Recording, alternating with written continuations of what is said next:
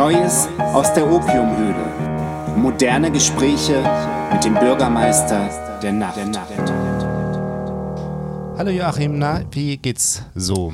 Hocherfreut, lieber Finn. Mir geht's eigentlich ganz passabel.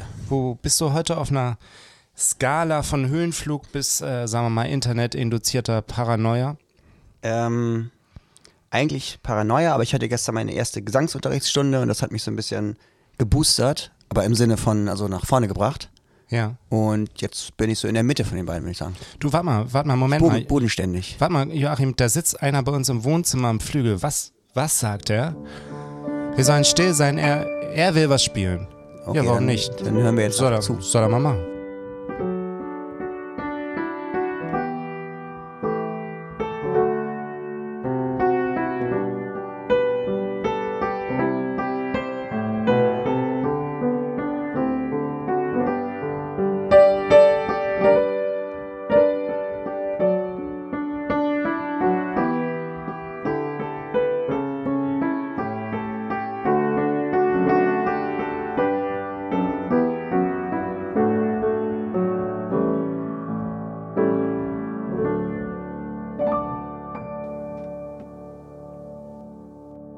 Hochverehrte Damen und Herren, liebe Menschen und Anbeter des Tieres Molch, wir begrüßen Sie hier und heute zu einer neuen Folge des preisgekrönten Podcasts Neues aus der Opiumhöhle, den Sie eingeschaltet haben, weil Sie sich für moderne Gespräche, Joachim Franz Büchner auf Tinder oder die Welt der Musik interessieren. Mein Name ist Finn Steiner und wie Sie bereits gemerkt haben, sind wir auch heute nicht allein im Studio, denn es ist uns gelungen, einen begnadeten Musiker zu uns in die Opiumhöhle zu locken. Sie kennen ihn als Leiter des Rundfunk-Tanzorchesters Ehrenfeld aus Jan Böhmermanns Neo-Magazin Royal, als Mittler zwischen Jenisch Park und der freudlosen Welt des Underground, wo jedes aus dem Bett aufstehen Lebensjahre kostet, als feinsinnigen Texter so schöner Zeilen wie wir sind die Eliten, wir haben es bequem, wir besitzen alle Stühle und sehnen uns nach dem Sozialismus der Gefühle oder weil er wie kaum ein anderer die Farbe Rot zu tragen weiß. Herzlich willkommen, Albrecht Schrader. Hallo. Albrecht, wir beide kennen uns ja jetzt noch nicht so gut. Joachim hat mir da einiges voraus, deswegen habe ich ein kurzes Kennenlern-Quiz in Entweder-Oder-Fragen vorbereitet, das mir und den Zuhörern erlauben soll, den Kosmos Albrecht Schrader etwas besser zu erfassen, Licht ins Dunkel des Enigmas zu tragen. Bist du bereit? Immer, ja. Orangen oder Aprikosen? Aprikosen. Herbert von Karajan oder James Last? James Last. Was ziehst du vor, Caravaggio oder Maria Kron? Maria Kron. Lou Reed oder John Cale? John Cale. Rauchen oder trinken? Trinken. Dylan oder Dostoevsky? Äh, äh, äh, Dylan. Campari oder rote Nelken? Was war das zweite? Campari oder rote Nelken? So gewinnt man Zeit. Äh, Campari. Die letzte und alles entscheidende Frage. Wofür würdest du dir lieber die Hand amputieren lassen? Verzehr von Opium auf Bali oder das illegale Betreiben von Nachdenken auf dem Times Square New York? Auf jeden Fall zweiteres. Ich möchte nicht nach Bali.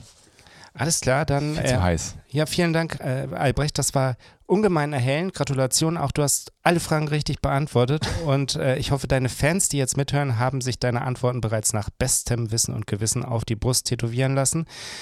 Und äh, ich möchte jetzt mit dir über eine Sache sprechen, die uns dreien hier sehr am Herzen liegt: die Musik.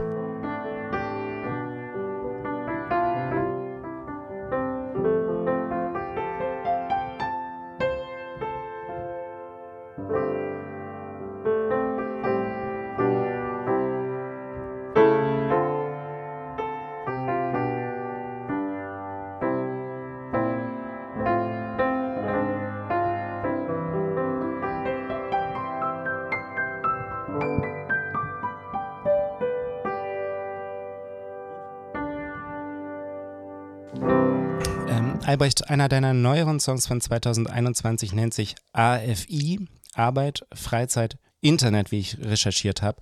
Damit umreißt du ja im Grunde genommen so ziemlich in drei Worten die komplette Lebenswirklichkeit aller Menschen in den letzten zwei Jahren. Was machst du denn eigentlich, wenn du da mal raus willst? Mm, Ja, also die, die, die, sagen wir mal, steil, äh, die These des Songs ist eigentlich, dass es da man da gar nicht mehr trennen kann.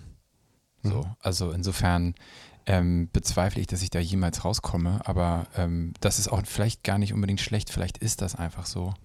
Also, ähm, ich bin kein großer Naturfreak, aber ganz klassisch so die Natur ist dann schon vielleicht so einer der wenigen Zustände, wo man, wenn man dann keine Fotos macht und die hochlädt, während oder nach des Spaziergangs, dann finde ich, ist man vielleicht kurze Zeit raus. Also wir werden eher nicht mit dir als neuem Walden ähm, spekulieren dürfen. Als neuem was? Walden, Wer ist das? Thoreau, Walden, diese, äh, die, diese Geschichte ähm, um einen, ähm, über einen Menschen, der sich so komplett in die Natur zurückzieht. Und, Ach so, ist äh, er das- Henry Thoreau? Ach, Genau. Das, ja, Und ähm, Walden ist das. Äh, Nee, ich glaube nicht, wobei ich mich manchmal erwische bei so präzivilisatorischen Fantasien. Also so die Vorstellung, wenn man an so einem Logistikzentrum an der A7 vorbeifährt und weiß, da war früher mal was, also da war halt einfach nichts. Das, da kann ich mich dann manchmal so rein. prähistorisch. Kannst du das noch ein bisschen? Präzivilisatorisch, ja. Präzivilisatorisch, okay. Ja. Ähm, was, was würdest du da, was würdest du da für eine Funktion haben? Ich, ich, ich frage das so, weil das ist ja eins der Themen, über die Joachim und ich auch mal viel nachdenken. Ne? Joachim hat zum Beispiel mal überlegt, wer wir im Mittelalter geworden wären. ja. Ja. Ich habe mir mal so, weil ich ja, ich bin ja auch studierter historischer Musikwissenschaftler und habe ich mir mal so aus Spaß so für verschiedene Epochen überlegt, was ich dann beruflich hätte machen können. Und Stadtpfeifer zum Beispiel wäre im Mittelalter ein guter. Wer bei, bei dir Stadtpfeife gewesen? Das wäre, das ist, eine, wär, war, glaube ich, eine Festanstellung. Also du hattest ja als Musiker im Mittelalter, also entweder Kirche, Hof ähm, oder halt so fahrendes Volk, was ja auch gefährlich war. Da Ja. warst du, glaube ich, auch vogelfrei, soweit ich weiß. Also wirklich ganz unten. Und Stadtpfeifer war äh, aber so, ja, so eine, so eine Festanstellung. Und ähm, da musste man auf die Türme und dann ähm, per Musik irgendwas verkünden, soweit ich weiß. Und im präzivilisatorischen, ich glaube, ich wäre einfach sehr schnell gestorben. Das habe ich auch mal gedacht. Also Ja. so, ja. Schön. Also ähm, Joachim, hatte, evident, ja. Joachim hatte übrigens für uns mal die Berufe im Mittelalter. Ähm, Joachim, dich hattest du, glaube ich, doch dann deutlich auf dem Sektor Hof nahe gesehen, ne? Ja, das, das, da kommt man, da würde ich mich auch sehen, aber Ja. ich glaube, die, die konnten auch sehr schnell einfach geköpft werden, wenn es nicht funny war. Ja, dann ist man aber auch schu- selber schuld, ne? Dann ist man Aber wenigstens glaub- selber schuld. Ja, wie sind wir darauf, wie geht das Gespräch jetzt weiter? Also, Das lag an den ganzen verrückten Fragen, die Finn gestellt hat. Das ist ja ähm, äh, im Grunde genommen so, dass man vielleicht jetzt hier auch schon mal so eine ganz gute Überleitung hat äh, zu dem Thema Dissonanz. Ich habe darüber nachgedacht in der, in der Vorbereitung zu diesem Gespräch, ähm, dass ja im Grunde genommen ähm, das so ist, man Alltagssituation. Man will zum Beispiel baden gehen, muss aber stattdessen zur Bank. Man muss Kartoffeln braten, wäre aber lieber in Italien. Man trägt einen langen Mantel, dabei ist Hochsommer, man kann den aber aus Coolnessgründen nicht äh, ausziehen. Und ähm, es juckt, aber man kann sich ja auch in äh, der Öffentlichkeit nicht permanent kratzen. Worauf ich hinaus will, ist denn eigentlich, Albrecht, für dich Musik eine Methode, in Einklang mit der Welt zu kommen? Ja, das ist tatsächlich sehr schön hergeleitet. Ja, ich denke schon. Also ganz, ganz unironisch ist das ein, äh, ein, also auch, das ist nicht immer frei von Konflikten und war es auch nicht immer. Also ich habe auch mit, mit dem Musikmachen und, und allem, was dazu gehört, durchaus immer mal gehadert oder, oder hatte große Selbstvertrauensprobleme äh, damit und ist es das wirklich und so weiter. Aber ganz tief drin, so von der frühesten Prägung, ist es eigentlich ein sehr harmonischer, pun intended, äh, äh, Bereich, ja, auf jeden Fall. Also ich bin jetzt nicht jemand, der so, äh, wenn irgendwie alles scheiße ist im Alltag, sagt so, oh, jetzt setze ich mich einfach ans Klavier und spiele irgendwie einen Beatles-Song und dann ist alles wieder gut. Das fände ich auch, also das funktioniert für mich nicht. Aber so das Alltägliche zu tun haben mit Musik gibt mir so ein konstantes Level von, das ist richtig so.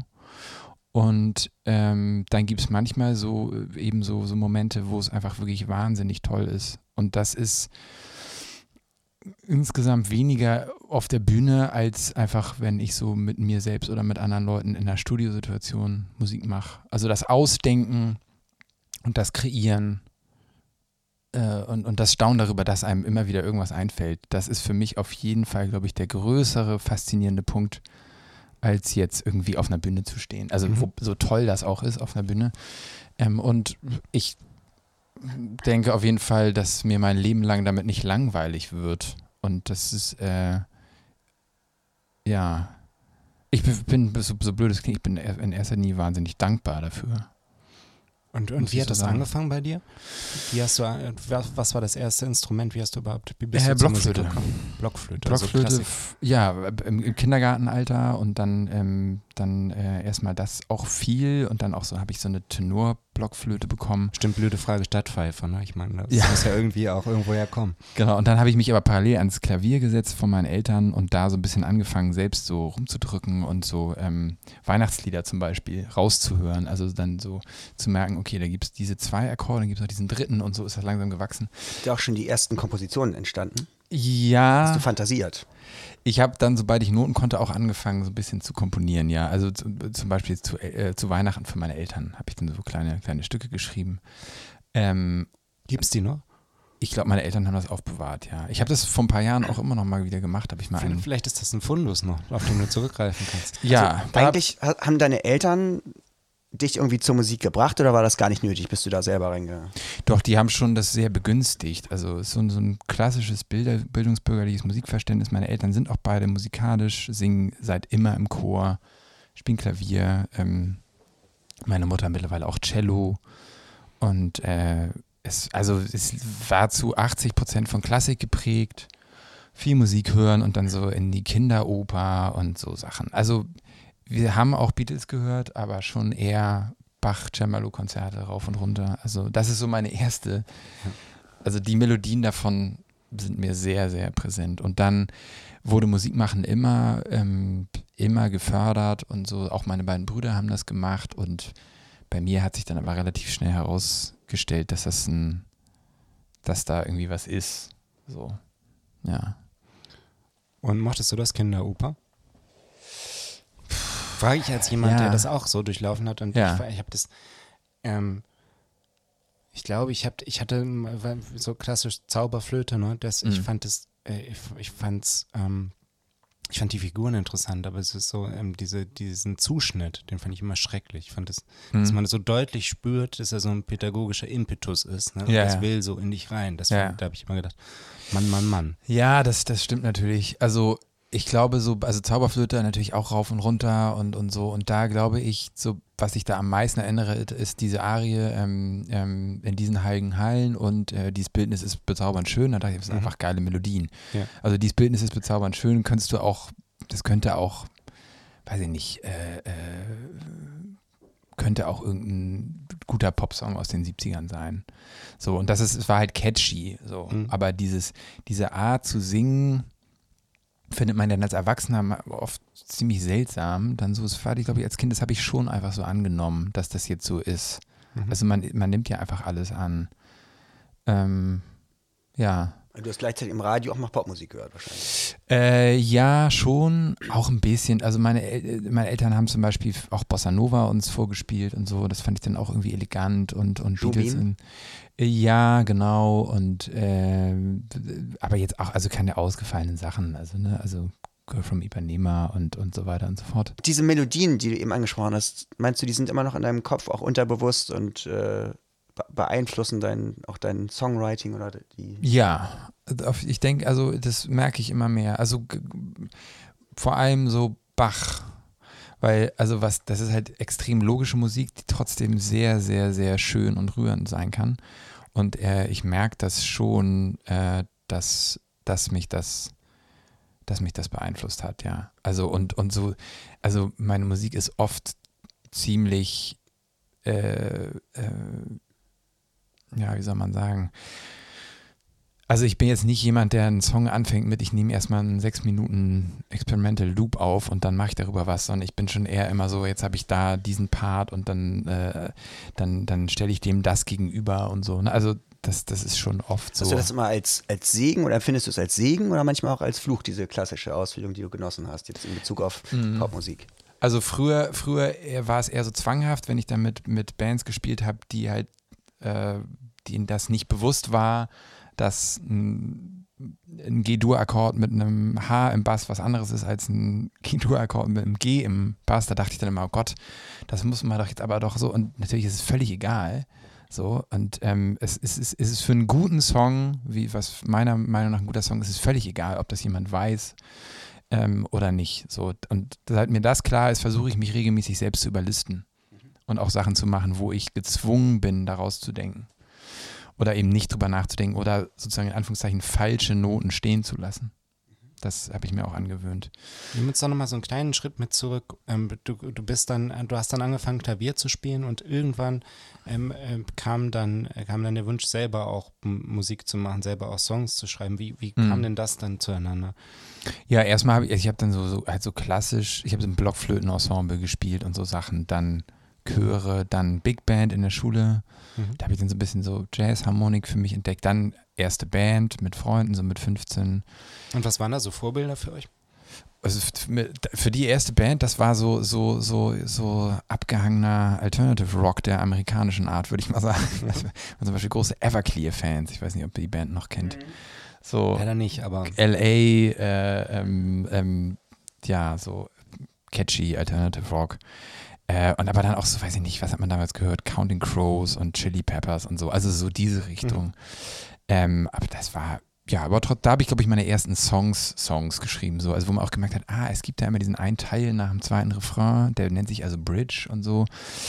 Und äh, so, und dann äh, irgendwie immer weitergemacht und dann habe ich es aber erstmal weggeschoben. Dann dachte ich, ich werde, das wird nichts mit der Musik. So, und dann habe ich erfolglos Psychologie studiert, ein Semester.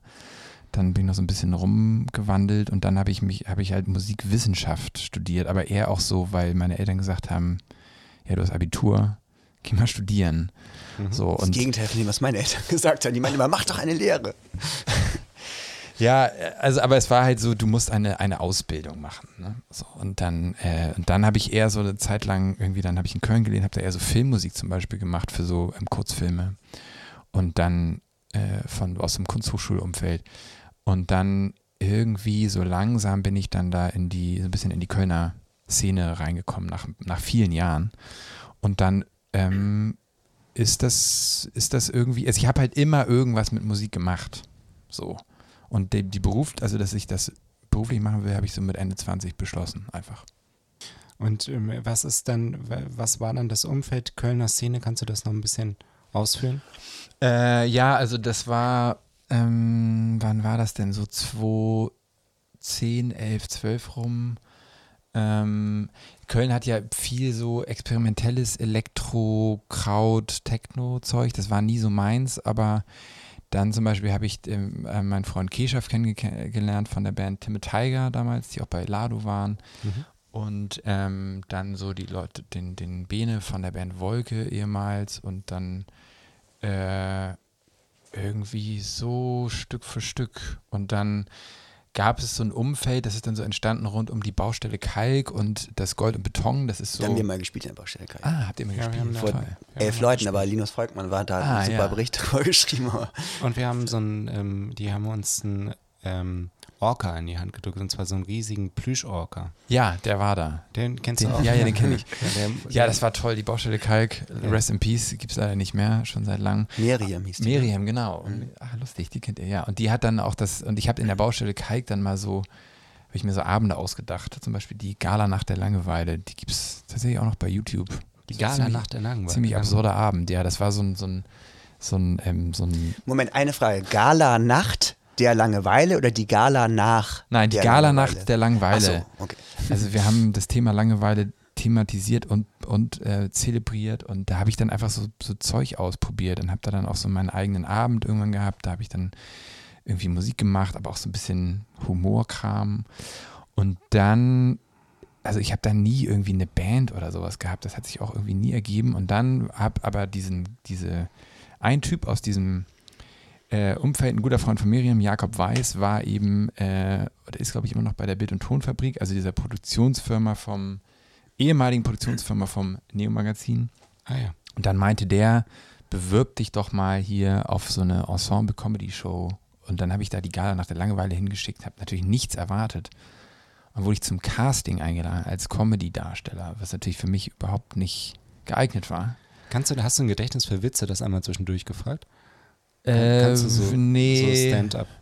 Na, nee, also ich so, also paar Gags, also so Gags und Schnacks merke ich mir schon mal ganz gern, ja. Das wollte ich nämlich auch fragen, diese, also äh, ich wollte dich erstmal erzählen lassen, aber Ja. da mal einhaken. Du hast da so ein bisschen Das Witze, können wir jetzt Comedy nicht, das gemacht, Können wir nicht, äh, äh, Unterhaltung. Ähm, Ach so, ja. Also ja, das war aber eher so, also man muss es offen sagen, er war ja auch schon Gast bei euch, äh, Rocco Schamoni. Es war sehr inspiriert von dem Studio Braun Humor und auch dem Live-Humor. Den habe ich halt so als Abiturient und Zivildienstleister. in Hamburg dann ja noch. In Hamburg habe ich diese sagen. Schauspielhausabende gesehen, diese legendären Abende und das war für mich, ich muss es ganz ehrlich sagen, mit die größte oder most mind-blowing Erfahrung ever live, weil wirklich so mein Gehirn einmal auf links gespult war.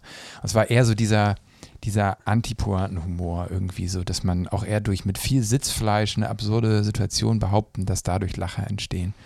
Und das, sowas haben wir ausprobiert. Und dieser Humor hat mich dann immer sehr angezogen und ich glaube, dass der auch immer noch so ein bisschen eine Rolle spielt in meiner Musik hier und da. Aber das ist äh, toll, ne? Dieses äh, Szenario, zum Beispiel dieses ähm, Schlaf in den Mai.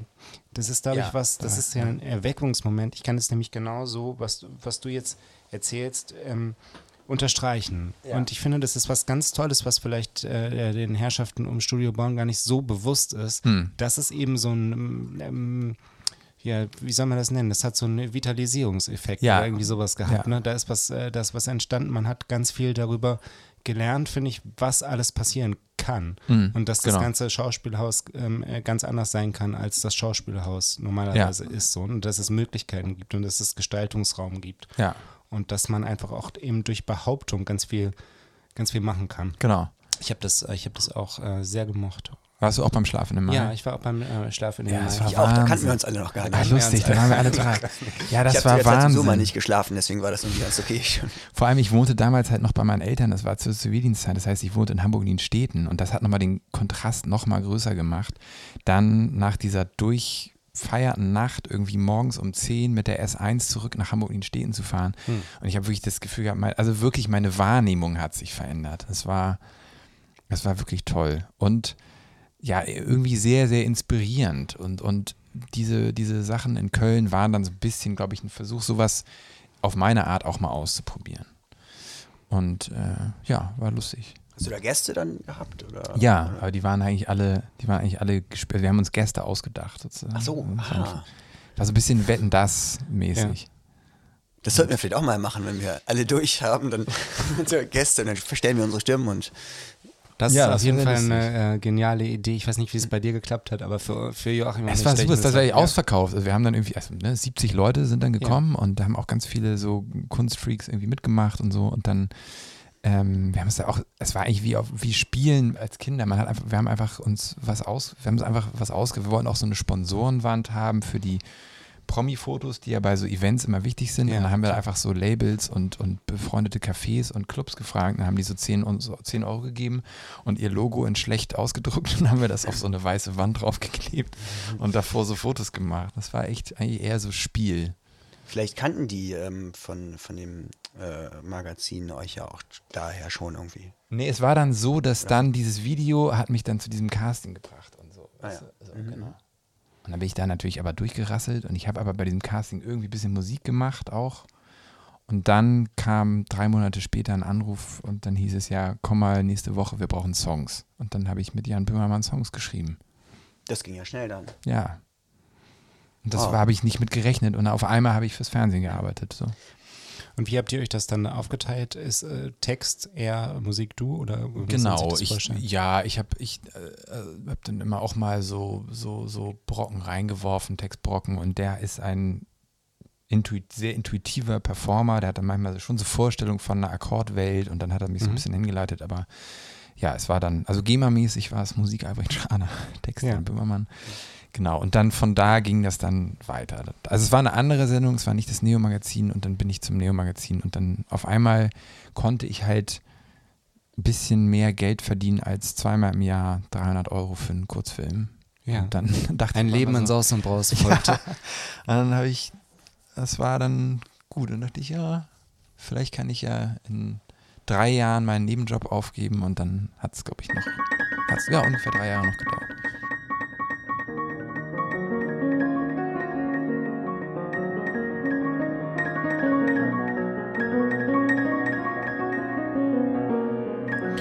Kann es zur Sucht werden, nicht aus der Masse herausstechen zu wollen? Musik, als fiele man nackt in eine Weißdornhecke, wo erschreckt ein Neuntöter auflegt und weiter unten ein tollwütiger Dachs sich rhythmisch um die eigene Achse dreht.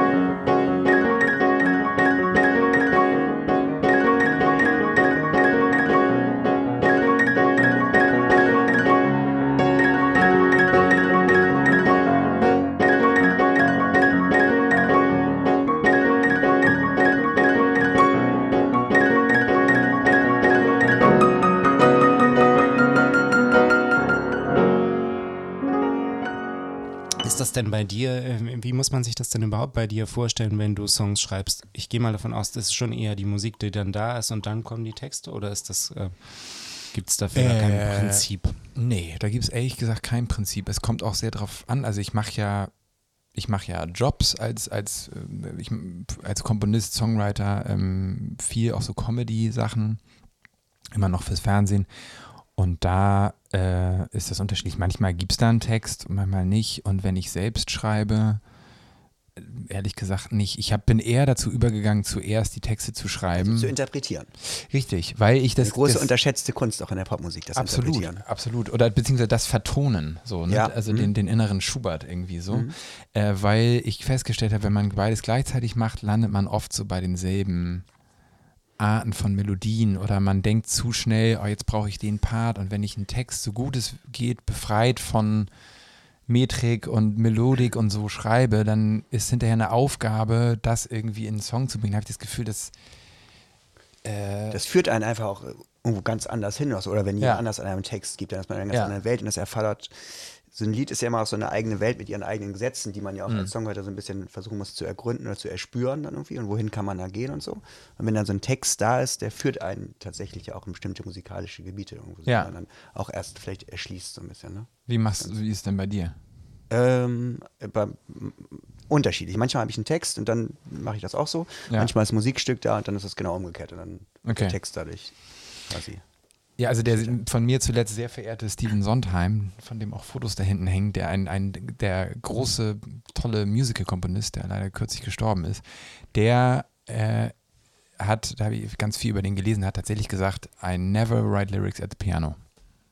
Mhm. Da habe ich gedacht, I feel you, Du weißt, wovon du Es, es sprichst. gibt ja auch zwei Arten von Texten, finde ich, manchmal. Also manchmal kommt bei mir, wenn ich jetzt irgendwie am Piano sitze und dann irgendwie eine Melodie kommt, dann kommt sofort irgendwie intuitiv ein Text und der klingt irgendwie dazu. Aber wenn ich mir das doch nochmal durchlese, ist das nicht der Text, den ich am Ende nehme, sondern dann gibt es nochmal den Intellekt oder den, den Prozess, dass man eben nochmal drüber nachdenkt und sich was einfallen lässt oder eine Geschichte einfallen Mhm. lässt. Und dann tauchen vielleicht bestimmte Sachen, die catchy waren, dann wieder auf von dem Text. Ja. Aber das kann man ja noch, das verändere ich dann nochmal zum Ja. Beispiel, ne? Und gehe das nochmal, überdenke das dann auch nochmal so. Das, Ja, ich glaube, das ist eben so, also es ist sowieso total wichtig, dass man das jederzeit als offen und verhandelbar ähm, begreift. Und wenn man irgendwie am Ende nur noch drei Wörter vom ursprünglichen Text behält, weil eben durch die Musik was anderes passiert ist, dann muss man da offen sein. Das habe ich früher, habe ich dann immer aufgehört. Sobald ich irgendwo an einer kleinen Stelle gescheitert bin, habe ich mich gleich so selbst gehasst und alles scheiße gefunden, dass ich das gesagt habe, der Song ist scheiße. Jetzt verstehe ich immer mehr, nee, es kann auch sein, dass man durch einen ganzen Haufen an Kram erstmal durch muss. Und dann muss man am Ende immer noch dafür dankbar sein, dass man irgendwann mal in textlicher Idee, eine textliche Idee mit drei, drei Wörtern hatte, die anscheinend gut waren. So. Ja, das stimmt. Ich, hab, ich war ja auch mal sehr dankbar dafür oder bin es beim Bürgermeister eben, dass da Finja die Texte schreibt. Ja. Und da war ich wirklich ganz rein in dieser Aufgabe. Ab, ab und zu hatte ich auch mal eine, eine Textidee vielleicht, aber insgesamt hat Finny Text gemacht. Und das war auch ein sehr schöner, kreativer Prozess, immer da Musik Mhm. zu, oder ist ein schöner Prozess, da Musik zu, zu machen. Ne? Und bei meinen Solo-Sachen ist das so, die klingen irgendwie schon anders. Und es gibt so bestimmte Stücke, da sagt dann vielleicht jemand in meiner Band, oh, das klingt jetzt mal ein bisschen nach Bürgermeister oder so. Ne? Oder das ist ein bisschen Bürgermeister-Style. Aber Das geht nicht, das ist doch zu sehr Bürgermeister. Ja? Nee, gar nicht, das geht nicht. Nicht, aber dass sich die, äh, die Zielgruppen da äh, irgendwie äh, vermischen. Ne? Ja, das stimmt. Das, äh, wer könnte das irgendwie sein? Das ist, es gibt sicherlich auch ein paar Doppelfans. Meinst du? Janusköpfe, ja. ja, das die So drei Leute, die auch mal in die Mutter gehen oder so. Die kennt man ja in der Indie-Szene, die Genau. Janusköpfe. Die- Ja. ja. Joachim, eine deiner 32 Fragen, die du Ja, so, vorbereitet ähm, hast. Ja, Frage, ein, ein Thema, was du natürlich selber, ähm, wo du natürlich selber dran schuld bist, dass das aufkommt, ist natürlich äh, dass deine Herkunft und äh, was, was du ja in der letzten Platte thematisiert hast. Ja. Ne? Ähm, das Thema eigentlich, dass du, wie, wie würdest du es selber ausdrücken? Also meinetwegen behütet, kann man sagen, behütet aufgewachsen oder in einer eher wohlhabenden Also ich würde sagen, Umgebung oder- behütet, ich würde sagen, behütet, ja, aber behütet ist unabhängig vom finanziellen Background. Das stimmt, Ne? ja. Mhm. Also insofern behütet, ja, und eben in einem Umfeld, wo die allermeisten Leute sehr, sehr viel Geld haben und sehr viel mehr als der Rest der Bevölkerung. Also eben ein, ein, ein reichen Viertel, ja. So würde ich es erstmal ganz sachlich versuchen auszudrücken. Ja. Ich hatte so im Umgang mit meiner Rich Kid-Herkunft so drei Phasen. Das war, naja, sagen wir vier. Die absolute Ahnungslosigkeit, bis man 15 ist oder so. Da ist es halt irgendwie als normal. Denkt man so, huch, wo lebe ich hier eigentlich? Da fängt man an zu reflektieren. Dann gab es so eine stückweise Ablehnung, so, das fing so rund um die Abi-Zeit an, da fand ich das alles ganz schrecklich und wollte damit nichts zu tun haben. Dann gab es irgendwann die Ironisierung, da habe ich dann eher so nervös in Gesprächen im Kölner Unter Untergrund darauf geachtet, dass ich der Erste bin, der den Gag darüber macht, dass man mir das ansieht, so, so nach dem, oder dass ich gesagt habe, ja, Champagner für alle oder so. Also so ein zwanghaftes, den anderen Leuten zuvorkommen. In, in die Offensive, wie nennt man das? Genau, Äh, so Angriff ist die beste Verteidigung. Ja, genau, Angriff ist die genau. Und dann kam halt irgendwann die Akzeptanz und, und das ist jetzt eigentlich das ist die beste Phase bis jetzt. Und mal gucken, wie es weitergeht. Wie würdest du das jetzt bilanzieren? Hängt dir das Thema jetzt zum Hals raus, was du da thematisiert hast und bereust du das oder ist das, bist du froh darüber, dass du das gemacht hast? Wie, ist, Ja. wie waren die Reaktionen, Alter?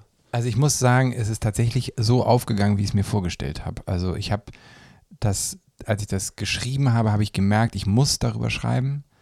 So, also ich wollte das erst nicht, dann habe ich es gemacht und dann war das eine sehr, sehr große Überwindung. Dann habe ich es durchgezogen, Stichwort Durchzieher. Und das war, hat für, war für mich wahnsinnig aufregend. Ähm, und dann war das Feedback und wie das gelaufen ist insgesamt wirklich gut. Das hat mich sehr gefreut.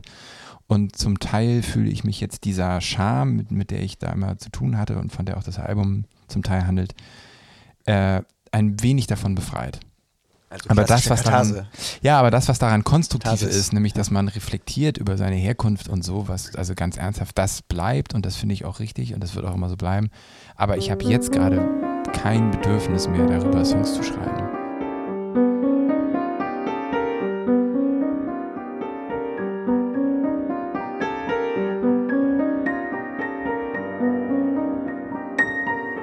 Eine frische Brise für den behäbigen Provinzfürstenalltag.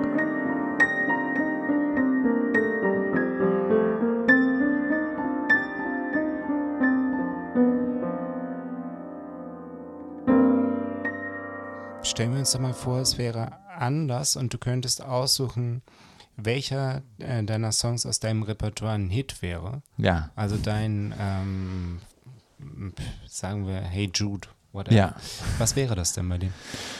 Hm, äh, also, äh, also, ich, hm, hm, hm, gute Frage. Ich würde jetzt mal sagen, the closest thing I have to a hit ist der Song Mareike Amado, was für mich selbst sehr erstaunlich ist, weil das der Song ist, von dem ich am allerwenigsten erwartet, erwartet habe. Das ist der einzige Song, den ich während meiner zweieinhalb Jahre beim Neo-Magazin, Neo-Magazin Royal wirklich fertig geschrieben und aufgenommen habe. Alles an, weil ich einfach keine Kapazität und keine Kraft hatte für irgendwas anderes. Und der hat ja wirklich, also äh, streng deutschlehrermäßig angeguckt, kein Inhalt. So, ne? Das ist eine, eine, eine Aufzählung. So, und der ist erstaunlicherweise wirklich sehr, sehr gut gelaufen und tut es noch immer. So. Und das gefällt mir irgendwie, weil das halt sagt, dass, also da, da ist ja so gut wie nichts Persönliches, also zumindest direkt Inhaltliches von mir drin. Ähm, und ähm, das, das, also mir schreiben an Weihnachten jetzt immer noch, der ist jetzt irgendwie drei Jahre draußen, dieser Song oder so, oder vier, schreiben mir Leute, ja, ach, Mareike Amado war wieder in meiner Weihnachtsplaylist. Und die Vorstellung, dass sehr der irgendwie nach, ja, ist auch am 14. Dezember, glaube ich, rausgekommen damals. Äh, die Vorstellung, dass der irgendwie so, keine Ahnung, Jingle Bells, White Christmas und dann Mareike Amado, finde ich toll.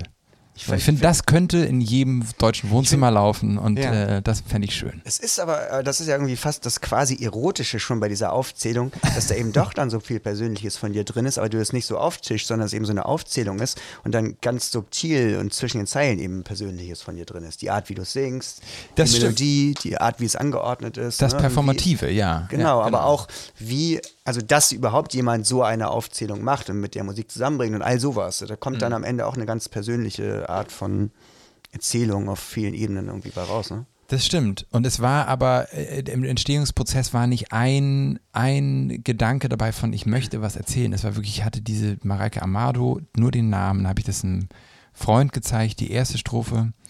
Ähm, und der meinte, ist gut, mach mal weiter, nur Fernsehnamen, aber kein Google.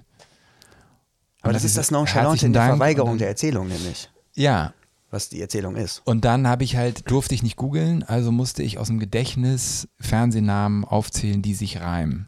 So, und weil ich kein großer Fernsehgucker bin, ähm, war da auch nicht so viel. Deswegen ist auch diese eigentümliche Mischung aus Leuten aus den 90er Jahren und jetzt entstanden. Und das heißt, da war kein, zu keinem Zeitpunkt habe ich gedacht, so, ja, was will ich denn eigentlich sagen? Und das, damit beschäftige ich mich ansonsten sehr, sehr viel. Was will ich eigentlich sagen? Und da habe ich es halt überhaupt nicht getan.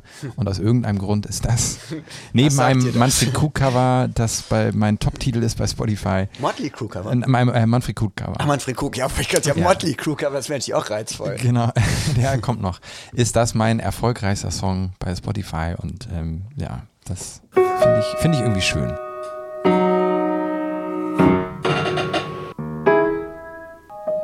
Kategorie Dann Geräusch. leiten wir jetzt über zu einer der schönsten äh, Kategorien dieses Podcasts, eigentlich zu der wichtigsten, die hat alle anderen verdrängt und sie heißt das Geräusch des Das Monats. Geräusch des Monats.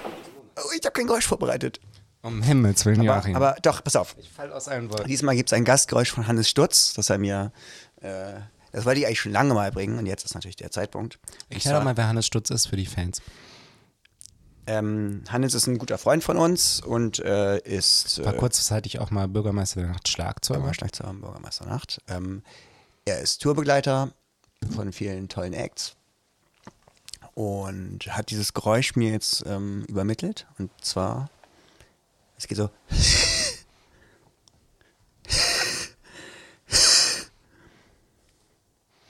Ja, wir, wir müssen das jetzt nachmachen, Albrecht, und Ja. zwar möglichst äh, Das ist ja die gute Tradition. getreu. Ich fange an, dann ist es für dich vielleicht weniger unangenehm, ich weiß es nicht.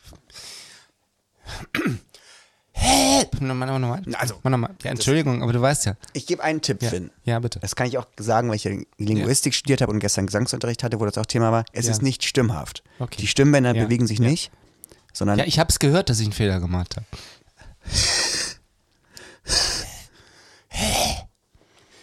Ja. Denk mal so, wie wenn du so wirklich loslachst, so richtig so ein zündendes Lachen, so, ja. Ja, okay, Albrecht ist dran.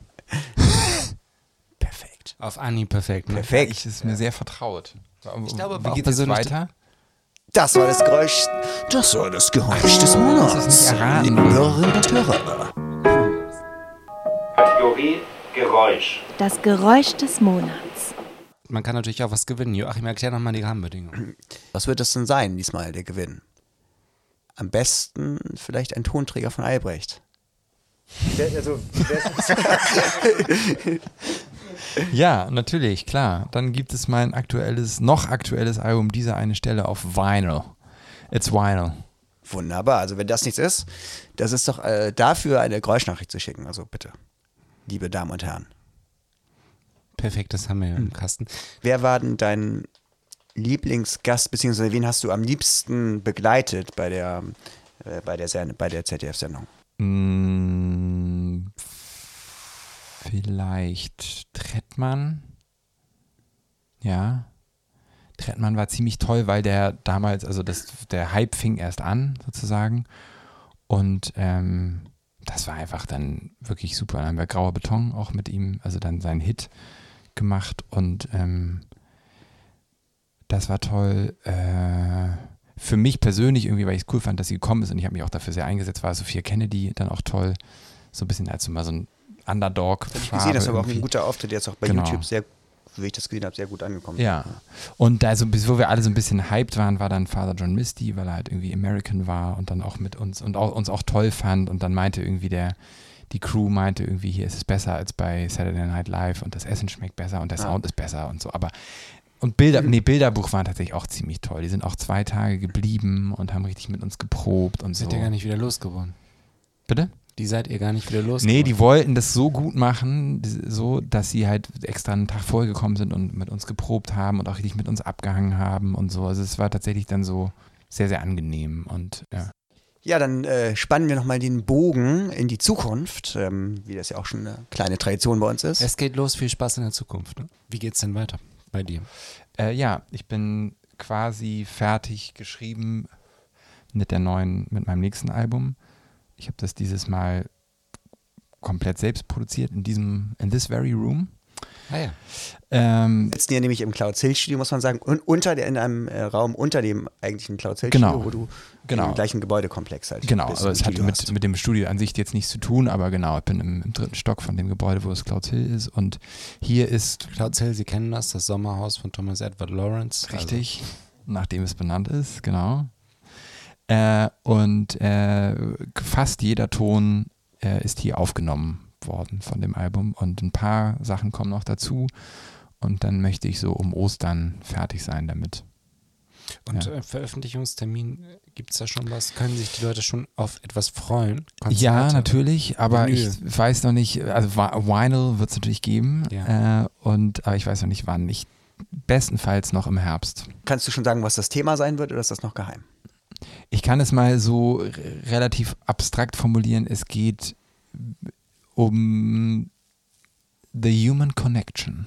Tipptopp. Das lassen wir so wirken. Bei uns geht es ja auch um die Verbindung mit euch, nicht nur über das- die Geräuschnachricht, sondern insgesamt freuen wir uns und hoffen wir uns, äh, hoffen wir, dass wir euch wieder eine Freude gemacht haben mit der Sendung, dass wir eine Verbindung herstellen konnten.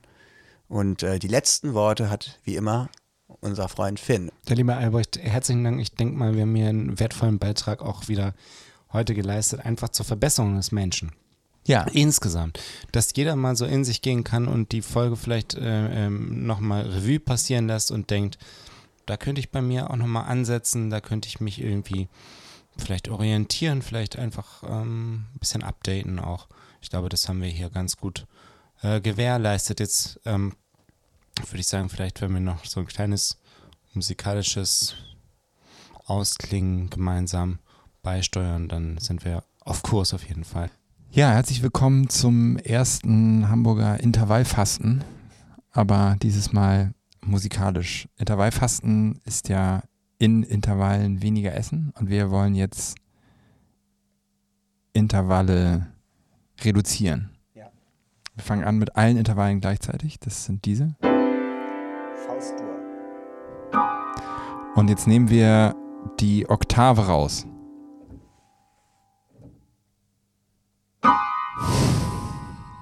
Nein, ich meine, wir reduzieren es auf die Oktave. Ach so.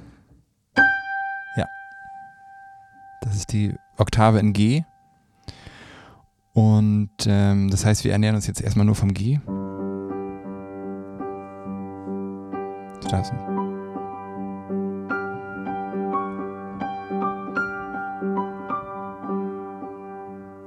Jetzt äh, haben wir eine Woche Intervall gefastet auf der Oktave und wir dürfen jetzt die Quinte zu uns nehmen.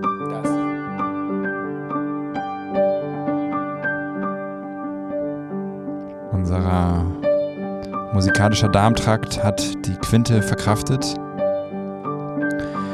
Wir sind in der dritten Woche und nehmen die Terz dazu.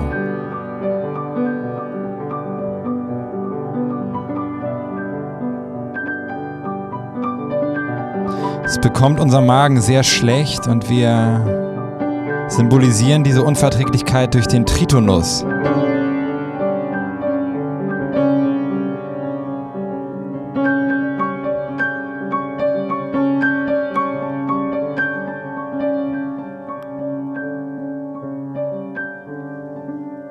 Sind wir musikalisch entschlackt und kehren zurück zum reinen Urzustand der Oktave und spielen nur G.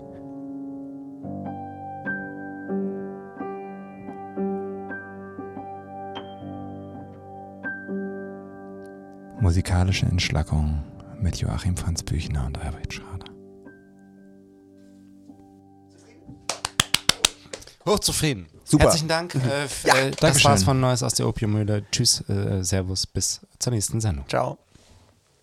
Der Podcast Neues aus der Opiumhöhle wird euch präsentiert von Mutter, der Bar für Alkohol, Musik und Menschen. Stresemannstraße 11, 22769, Hamburg.